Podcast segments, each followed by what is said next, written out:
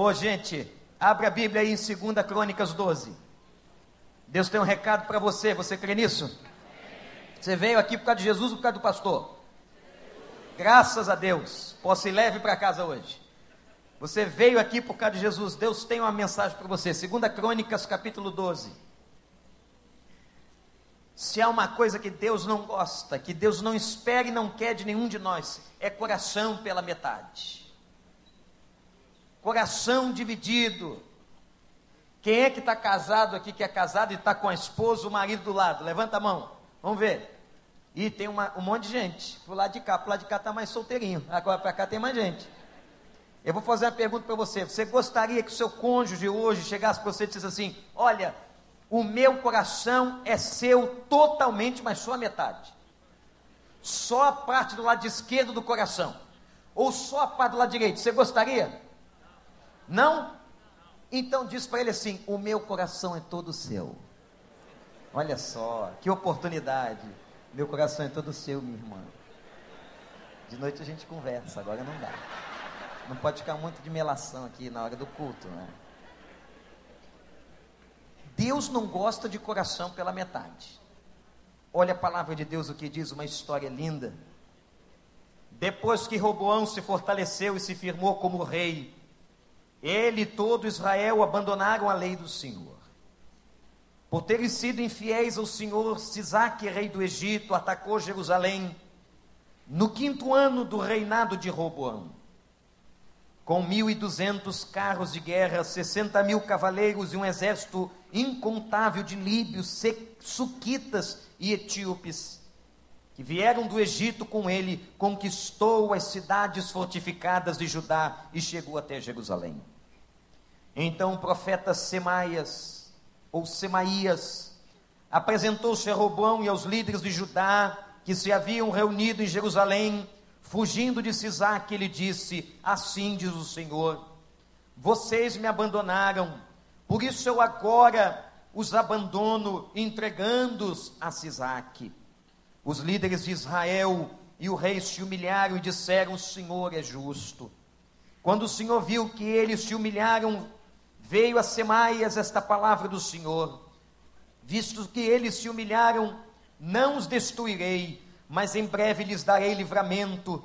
A minha ira não será derramada sobre Jerusalém por meio de Sisaque. Eles, contudo, ficarão sujeitos a ele, para que aprendam a diferença entre servir a mim e servir aos reis de outras terras. Quando Sisaque, rei do Egito, atacou Jerusalém, levou todos os tesouros do templo do Senhor e do palácio real, inclusive os escudos de ouro que Salomão havia feito por isso o rei Roboão mandou fazer escudos de bronze para substituí-los e os entregou aos chefes da guarda da entrada do palácio real. E sempre que o rei ia ao templo do Senhor, os guardas empunhavam os escudos e em seguida os devolviam à sala da guarda. Como Roboão se humilhou, a ira do Senhor afastou-se dele e ele não foi totalmente destruído. Na verdade, em Judá, havia ainda algo de bom. O rei Roboão firmou-se no poder em Jerusalém e continuou a reinar. Tinha 41 anos de idade quando começou a reinar e reinou 16 anos em Jerusalém, cidade que o Senhor havia escolhido dentre todas as tribos de Israel para nela pôr o seu nome. Sua mãe, uma monita, chamava-se Naamá. Ele agiu mal porque não dispôs o seu coração para buscar o Senhor. Os demais acontecimentos do reinado de Roboão, do início ao fim, estão escritos nos relatos do profeta Semaías e do vidente Ido, que tratam das genealogias. Houve guerra constante entre Roboão e Jeroboão. Roboão descansou com seus antepassados e foi sepultado na cidade de Davi, e seu filho Ábias foi o seu sucessor. Que Deus nos abençoe. Gente, essa história é uma das histórias mais interessantes do Velho Testamento, mas eu quero que você preste muita atenção e entenda o contexto dessa passagem. Quando Salomão morreu, todo Israel era um povo unido. um povo que estava junto. Mas reinou agora no lugar de Salomão um filho, chamado Roboão. Roboão, meus irmãos, tinha 41 anos quando assumiu o reinado de Israel, mas ele foi um homem que marcou negativamente a história. Sabem por quê? Porque foi nas mãos e no reinado de Roboão que o reino de Israel se dividiu. Ah, gente, que coisa triste quando o povo de Deus se divide. Mas ai daqueles, ai daquela pessoa que é instrumento para dividir o povo de Deus. Anátema, longe de nós, que Deus afaste da nossa igreja, que Deus afaste dos nossos arraiais aqueles que estão aqui com espírito de divisão, porque nós queremos um povo unido e consciente no nome do Senhor Jesus Cristo. Amém? A igreja diz amém. Amém, ou não? Dez tribos foram para o norte, ficaram no norte, e sempre quando há poder vago, e não surge gente de Deus, surgiu um cara muito mau chamado Jeroboão. E Jeroboão, atenção, que o nome é muito parecido, ele foi governar as dez tribos que ficaram no norte. E sabem o que ele fez? Ele levou todo o povo a adorar bezerros de ouro. Ele levou todo aquele povo das dez tribos do norte as dez tribos que foram para o norte adoravam bezerros de ouro e viveram na idolatria. Mas duas tribos, duas tribos de Israel, que estava dividido em clãs, dividido em tribos, dividido em famílias, duas tribos, a tribo de Judá e a tribo de Benjamim, ficaram fiéis no sul mas elas ficaram fiéis, diz a Bíblia, e mostra a palavra de Deus apenas na tradição, ao templo e à casa de Davi. Mas aquelas tribos do sul também se afastaram de Deus. Gente, quando eu olho a história de Roboão, que tinha um povo todo nas suas mãos no sul, um povo fiel, um povo que estava ali querendo viver diante de Deus, mas diz a palavra que este homem se acomodou. O versículo 1 da sua Bíblia diz que Roboão se fortaleceu. Sabe o que significa isso aqui? Se fortalecer aqui, gente, não é porque ele ficou um crente melhor, um homem mais devoto a Deus. Não, ele se fortaleceu no poder dos homens. Ele era rico porque havia herdado a herança de Salomão. E também ele era um homem cheio de mulheres, vivendo na poligamia. E ele ficou orgulhoso. Ah, gente, como às vezes o dinheiro faz mal. Como às vezes o dinheiro faz mal para a vida das pessoas como lugar de poder. Alguém já disse um dia: se você quer conhecer o caráter de uma pessoa, lhe dê poder nas mãos. Se você quer conhecer quem é aquela pessoa, lhe dê autoridade. E quantos gananciosos de dinheiro e de poder destruíram a vida de tanta gente. E o texto declara que esse povo, liderado por Roboão, as duas tribos do sul, se afastaram de Deus. Eu não sei se você veio aqui de manhã, mas se você não veio, eu não costumo fazer isso, mas eu quero pedir para você que você entre na internet e assista o culto. A palavra que Deus colocou no meu coração para entregar ao meu povo, a nossa igreja. Meus irmãos, quantas pessoas estão dentro dos templos e dentro desta casa de oração afastadas? Quantos estão ainda nutrindo mágoas no coração das mais diversas? Se afastaram da oração. E nós não podemos ficar aqui contemplando, gente, contemplando o sofrimento de toda essa sociedade, tudo que a gente está vendo. E uma igreja apática enfurnada dentro de um templo. Não, o que nós queremos são homens e mulheres de Deus comprometidos com Deus, com a Sua palavra, gente que seja sal da terra, gente que seja luz do mundo, gente que seja carta viva do Senhor nessa terra. Nós queremos um povo que faça uma revolução nesse bairro, uma revolução nessa cidade, em nome do Senhor dos Exércitos. Nós não podemos nos acomodar e Deus não quer ninguém afastado da Sua presença. Você está nessa palavra, você quer estar perto do Senhor com a gente? Você quer mesmo? Aquele povo se afastou. Segunda coisa que esse texto mostra é que veio a disciplina chamada Sisac. Toda vez que tem pecado, tem consequência. Roboão foi um homem mau, um homem que só queria saber da luxúria, voltado para uma vida sexual louca cheio de mulheres, cheio de poder, cheio de dinheiro, mas longe de Deus. Longe de Deus.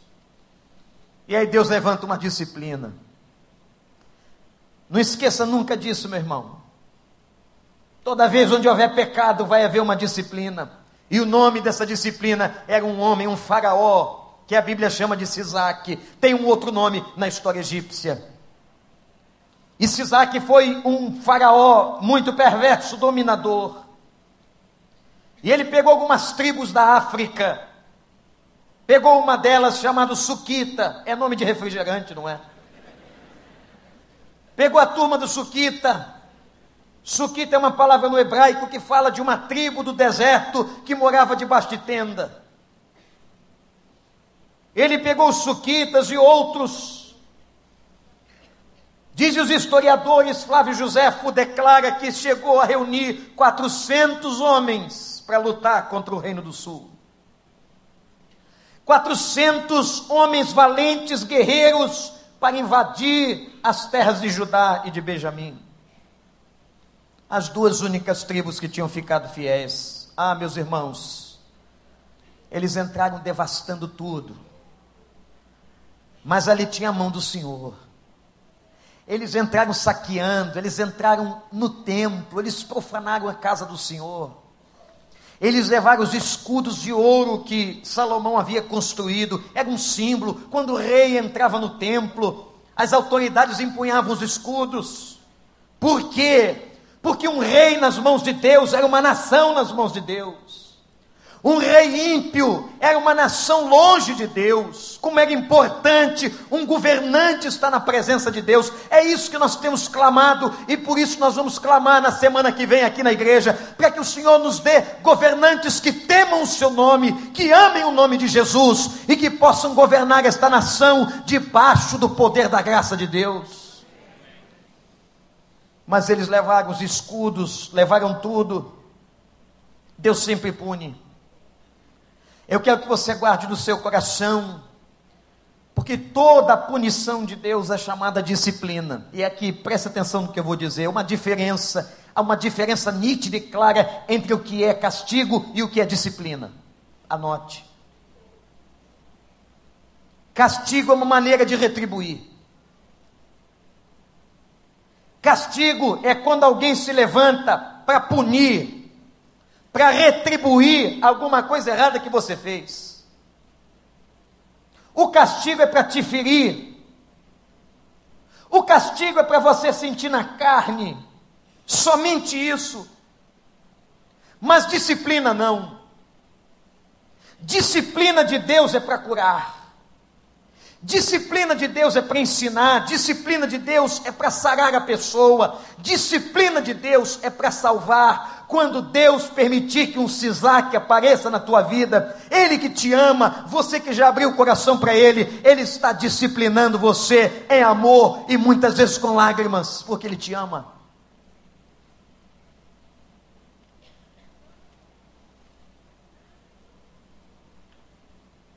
Muitos de nós pais, um dia, quando demos uma palmada no nosso filho, a gente chegou a chorar. Aquelas primeiras palmadas. E você talvez tenha dito para ele, filho, papai está fazendo isso para corrigir você, para disciplinar você. Eu não quero castigar você, mas eu quero disciplinar, eu quero corrigir. E Deus deixou que aquela gente entrasse na cidade. Deus deixou que Sisaque entrasse e destruísse. Eles estão perdendo a batalha, eles estão vendo os egípcios e aquela força unida destruindo as terras,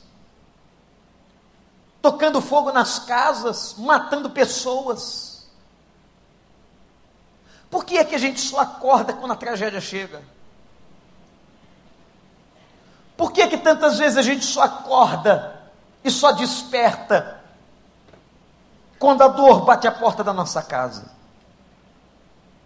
A minha gente, Deus está falando tanto. Deus está falando contigo, está falando duas vezes, três vezes, quatro vezes, dizendo: Eu amo você. Eu quero você perto de mim, eu quero teu coração por inteiro, eu não quero você pela metade, eu quero você na minha presença, eu quero você de joelhos, eu quero a tua família debaixo das minhas mãos, eu quero você lendo a minha palavra, eu quero falar contigo, eu quero você em adoração, eu quero você se humilhando na minha presença, eu quero você, Deus quer você nessa noite, Ele quer muito ter relacionamento com a sua vida, você acredita nisso? Mas às vezes a gente não escuta, ele manda Sisaque. E talvez Sisaque chegue por uma doença. Sisaque pode chegar por uma casa em perturbação e conflito.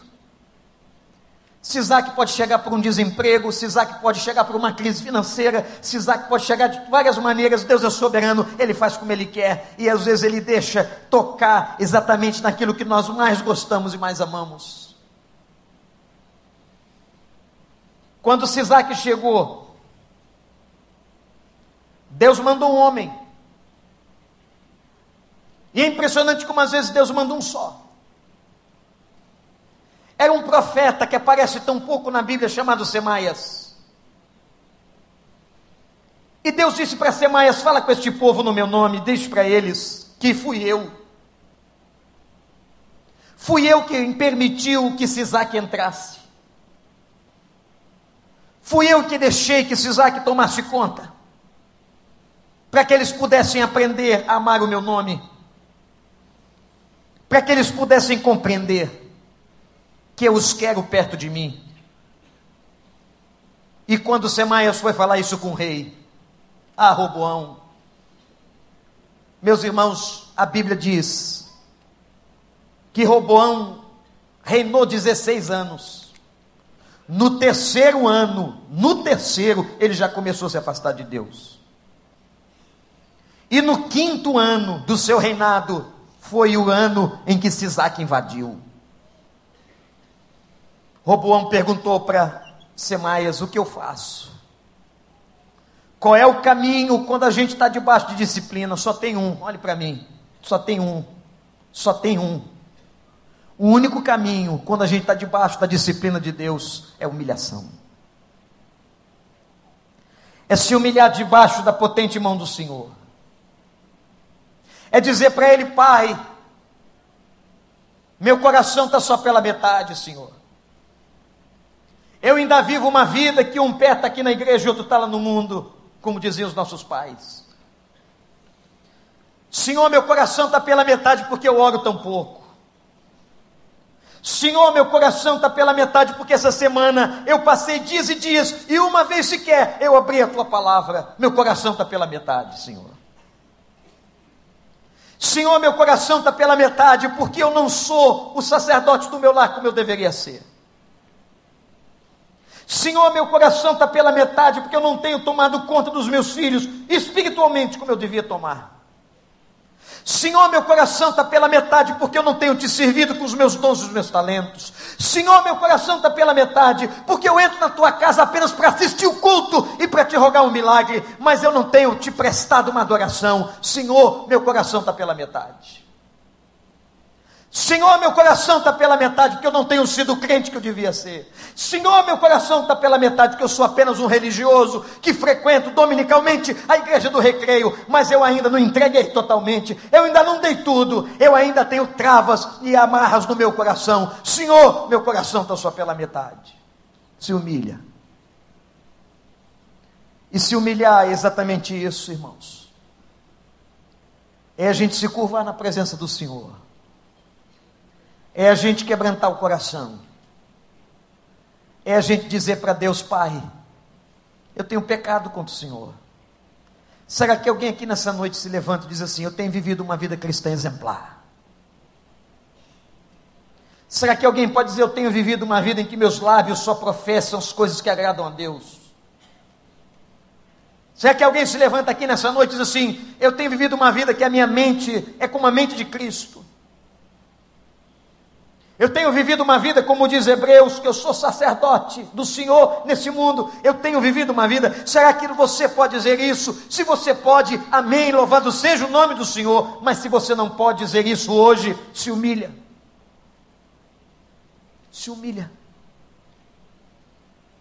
Esse foi o recado que Semaias deu para Roboão. Mas, meus irmãos, quando você olha o texto, atenção, gente. Parece que a bênção veio pela metade. Que coisa interessante. Deus deixou eles entrarem, saquearem, despojarem o templo. Para um judeu, alguém invadiu o templo construído por Salomão, idealizado pelo seu pai Davi, era uma afronta. Deus deixou que eles entrassem no templo mas quando Deus viu que o povo, ou que parte do povo se humilhara, diz a palavra de Deus que Deus então fez cessar na sua ira aquela disciplina. Mas eu fiquei pensando, por que, Senhor? O versículo 6 diz que todos se humilharam e disseram: O Senhor é justo. Você é capaz de dizer isso no meio da disciplina? Você é capaz de dizer isso no meio da tua dor? O Senhor é justo. Você é capaz de dizer agora com seus lábios, em alto e bom som, por tudo que você tem vivido e passado, o Senhor é justo, ou você acha que Deus é injusto com você? Quem é capaz de declarar que o Senhor é justo? Repete comigo, coloca da boca para fora com a tua alma e diz assim: O Senhor é justo. O Senhor é justo. O Senhor é justo. Eles disseram que Deus era justo. E o versículo 12 traz uma esperança para a gente, quando Deus olhou para eles e, dizia, e disse assim: Ainda há alguma coisa de bom em Judá. Aleluia, que esperança. Olhe para mim, você você que até agora nessa palavra estava ficando pequeno, estava se diminuindo na cadeira, estava se arrasando, dizendo: Senhor, eu tenho sido esse homem, eu tenho sido essa mulher, mas eu quero dizer para você que Deus é capaz de olhar para a gente naquilo lá no fundo. Às vezes é uma coisinha tão pequena de bom que tem na gente, uma coisa tão pequena, um percentual tão pequeno, mas Ele vê, quando Ele vê que alguma coisa, ainda que pequena, tem boa no seu coração, Ele te abençoa. Aleluia. Ele olha lá, ele vê, tem um pouquinho só. Esse homem, essa mulher tem 80% de coisa ruim e 20% de coisa boa. Eu vou abençoar. Eu vou abençoar. Agora você já pensou se fosse 30% para Deus, 40% para Deus, 50% para Deus, 60% para Deus, 70% para Deus, 80% para Deus, 90% para Deus, 100% para Deus, aleluia! Louvado seja o nome do Senhor. Quanto Deus não derramar sobre sua vida? Quanto Deus vem a fazer sobre a igreja? E viu o Senhor que ainda havia alguma coisa de bom. E viu o Senhor que havia alguma coisa de bom, mas Roboão. Olha para o verso 14. Mas Roboão não dispôs o seu coração totalmente. Roboão era filho de uma mãe perversa. Era filho de uma mulher idólatra. Deve ter consagrado Roboão ao inferno. Não era mulher de Deus, não. E aquele menino carregava a infidelidade no coração. Sabe que versículo 14 está dizendo? que Roboão fazia mal. Gente, vocês já pensaram um líder que faz mal a um povo? Roboão fazia mal às pessoas. Tem gente que está ao nosso redor que faz mal para a gente e a gente não percebe às vezes está em posição de poder, às vezes é, são pessoas importantes, mas fazem mal. Tem gente, talvez, perto da sua família, dos seus filhos, do seu casamento, que está te fazendo mal. Roboão fazia mal aos olhos do Senhor, e por isso Deus não podia derramar a bênção de forma total. E diz o texto, que todo o reinado dos 16, os 16 anos de Roboão, foi um tempo de conflito e de guerra. Aquele homem, desde os seus 41 anos de vida, quando assumiu o reinado até morrer, ele não teve momento de paz. Ô gente, olhem para mim, meus irmãos, será que tem coisa pior na vida de uma pessoa do que não ter paz? Será que tem coisa pior do que uma pessoa viver guerreando a vida toda? Ela vive brigando. Cada hora ela elege um inimigo diferente. Cada hora ela nomeia uma pessoa diferente. Cada hora ela está em conflito com alguém diferente, mas 16 anos brigando por causa de uma razão, de um motivo, de uma causa. O coração de Roboão estava pela metade. Eu quero dizer para você que Deus quer tudo.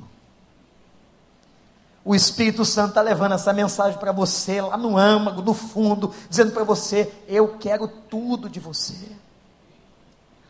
Eu não quero só a metade. Eu não quero só esse pouquinho que você tem me dado das suas orações. Eu quero que você dê tudo.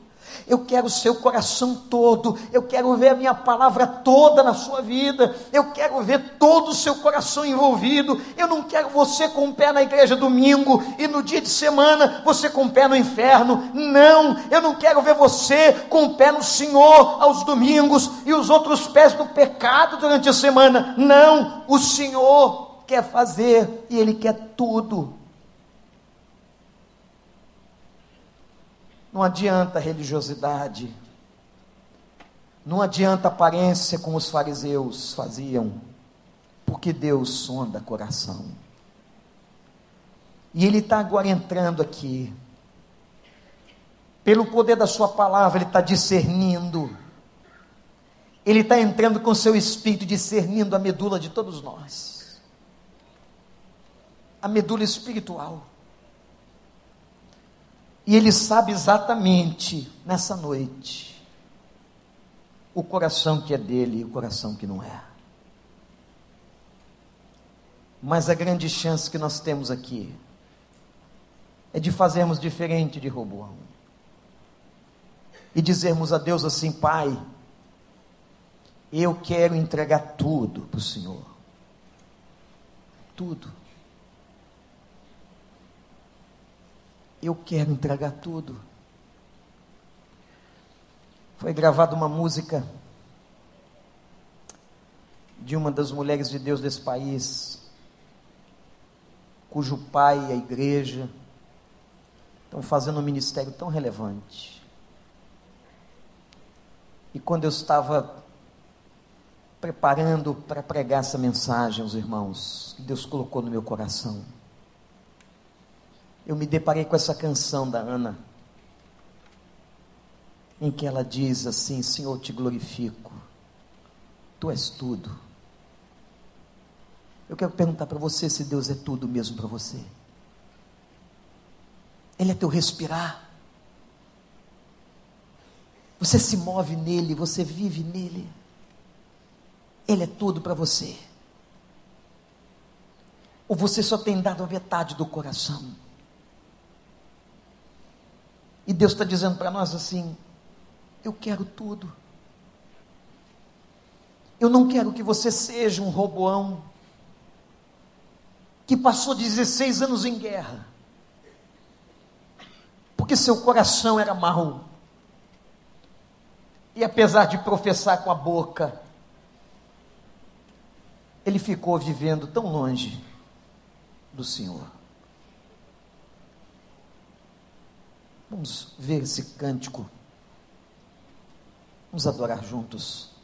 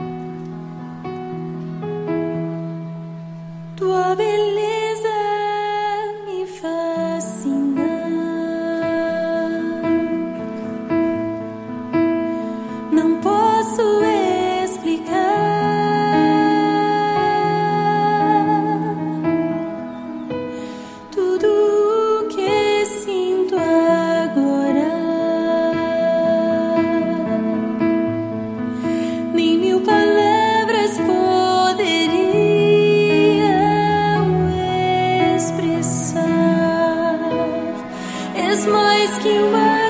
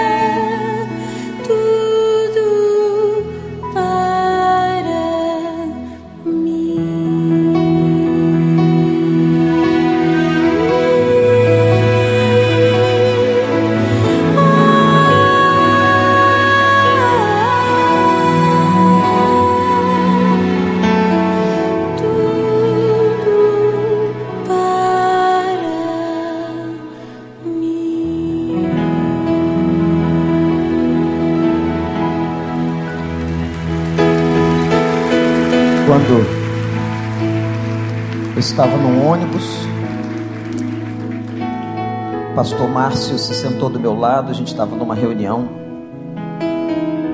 e ele disse assim: Pastor Wander, leva esse DVD. Aninha gravou esse DVD lá no norte.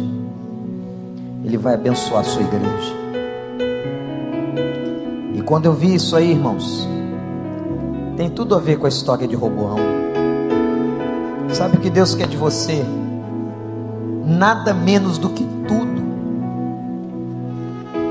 Será que você pode olhar para Ele e dizer: Tu és tudo para mim? Não sei se o Robson consegue, se a gente consegue reproduzir só esse refrão: És tudo para mim. Mas será que você consegue re reproduzir isso com a sua alma, com o seu coração? e dizer: Senhor, tu és a pessoa mais importante, tu és o cerne da minha vida, Deus, tu és o centro da minha história. Como disse o apóstolo Paulo, eu existo, me movo por causa do Senhor, tu és tudo para mim. E talvez tenha gente aqui hoje que nunca tenha dito isso para Deus ou talvez gente que tenha dito só com a boca, mas que não vive. Mas que hoje pode dizer a Deus: Eu declaro ao Senhor tu és tudo para mim. A coisa mais importante que eu tenho, a pessoa principal da minha vida, o meu Deus, o meu amigo. Você tem condições de dizer isso para o Senhor? Tu és tudo para mim. Eu quero pedir que você fique de pé. Que ninguém se movimente, a não ser aqueles que agora querem dizer para Deus assim: Tu és tudo para mim, Senhor. Quem sentir no coração o Espírito Santo falando com você, sai do teu lugar, cantando, dizendo, e vem aqui para a gente orar pela sua vida. Pode sair você visitante, você é crente, você é batizado de 20 anos. Eu não sei com que o Espírito Santo fez com a mensagem de Roboão, mas você quer dizer para ele: Tu és tudo para mim, tudo, tudo. Sai do seu lugar agora e pode vir aqui, pode vir a todos quantos o Espírito estiver tocando. Eu não quero saber se você é batizado, se você não é, se você é crente, se você não é. Eu quero saber se você vem aqui e declara: Tu és tudo para mim. Vamos repetir essa, esse pedaço. Quantas vezes for necessário, Robson? O Espírito falar contigo, vem aqui na frente. És tudo para mim. És tudo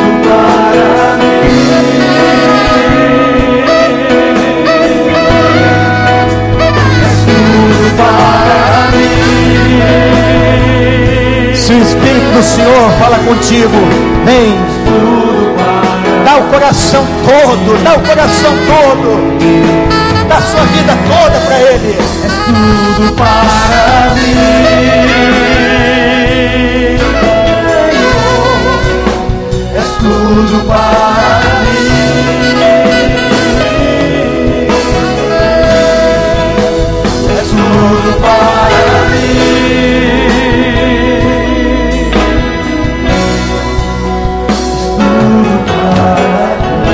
As mulheres cantam, os homens orem ao Senhor e digam isso, mulheres, do fundo da alma de vocês.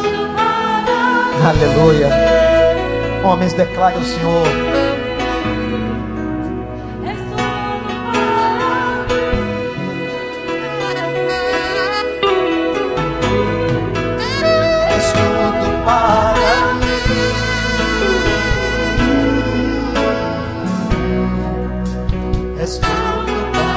Os homens agora declarem a Deus.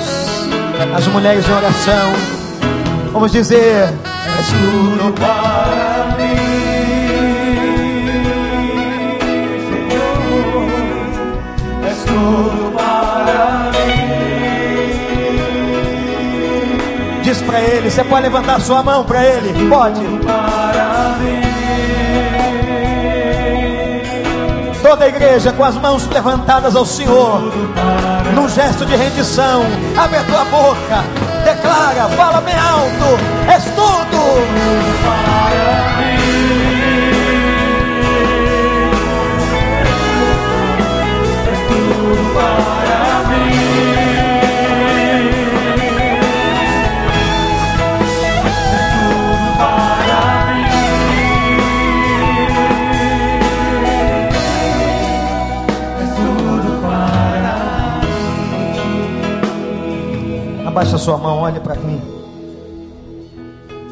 20 anos atrás, eu pregava numa capela muito pequenininha, que só cabiam 140 pessoas. Dificilmente ela ficava cheia, porque isso aqui era um deserto. E eu vi uma mulher sentada lá no fundo, e eu ia tentar falar com ela, mas ela fugia. Ela tinha que ir embora. Mas um dia eu consegui pegar aquela mulher e perguntar para ela: o que, que você tem? Ela chorava o culto. Ela chorava muito. Mas um dia ela entregou a vida a Jesus. Ela disse: Mas, pastor, eu tenho que ganhar o meu marido, que me traz aqui e fica lá dentro do carro. Um dia eu saí e fui falar com o marido dela. Ele estava fumando um cachimbo. E me recebeu com uma baforada de cachimbo. E disse com uma voz grossa: Eu sou um coronel do exército. Eu não quero saber disso. Mas eu senti que Deus ia fazer uma obra na vida daquele homem.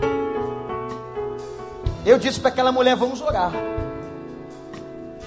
E muito tempo depois ele botava o carro na rua. Ele começou a colocar o carro no pátio da igreja.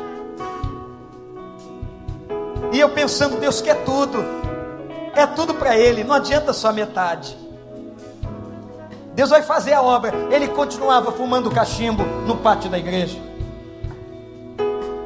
Depois, num dia das mães, a gente celebrando, o homem estava em pé no fundo da igreja. Não era mais na rua nem no pátio, era dentro. E o Espírito dizendo: Deus quer tudo, tu és tudo. E meus irmãos, um dia, aquele coronel que participara da Revolução de 64, tão forte, tão forte, veio à frente quebrado, dizendo: Jesus é tudo para mim aquele coronel se tornou o primeiro administrador não remunerado dessa igreja. Ele cuidou da casa do Senhor, cuidava até das privadas da casa do Senhor. Um dia Deus levou esse homem embora para o Nordeste com a, com a esposa, mas eu fiquei tão feliz de saber que ela fora para lá cuidar da família, mas eles estavam firmes na fé, liderando, influenciando. E meus irmãos, para minha alegria, esse homem está aqui hoje. O Pedro está aqui. Meu amigo, a história dele vai para o livro dessa igreja com essa mulher, porque ele um dia disse: Senhor, tu és tudo para mim, e eu não sabia que aos 80 anos de idade, carregando uma bengala, ele ia se levantar ali para vir reconsagrar a vida para Jesus. Isso é maravilhoso. Isso é maravilhoso. Jesus é tudo para nós é a pessoa mais importante. É só Ele que pode fazer isso. Vamos cantar, Robson, pela última vez. E eu quero que você abra o seu peito, glorifique, glorifique e diga: Tu és tudo para mim, Senhor. És tudo para mim, Senhor. É tudo.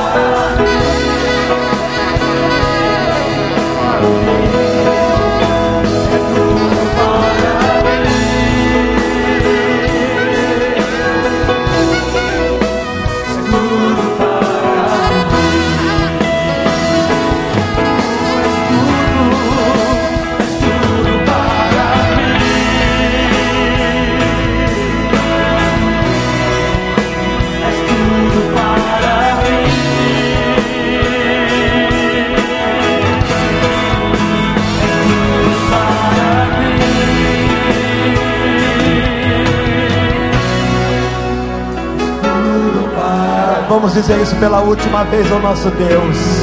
Oh Pai, Tu és tudo para nós.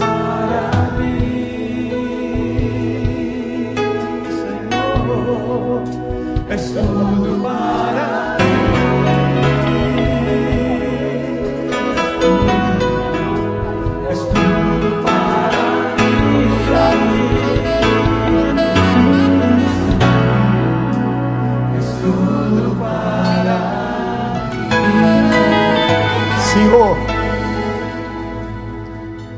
quem nós iremos. Tu tens as palavras da vida eterna, Senhor. Ó Deus, que o Senhor seja exaltado aqui pelos séculos dos séculos. Tu és grande, Senhor. Tu és um Deus maravilhoso. Um Deus que transforma o coração mais petrificado desse mundo. O Senhor quebra o Senhor faz de novo. Obrigado pela história dessa igreja, Senhor. Pelas vidas que o Senhor fez salvar neste lugar. Por aqueles que viram a tua glória nessa casa. Nesses 25 anos, Senhor. Tu és tudo para nós. Tu és a pessoa mais importante. Tu és o nosso Deus, nosso Rei nosso amigo, nosso Pai. Tu és tudo, Senhor. E todos aqueles que vieram aqui na frente hoje, entregando suas vidas, confessando a tua soberania, Senhor, acolhe, cuida em nome de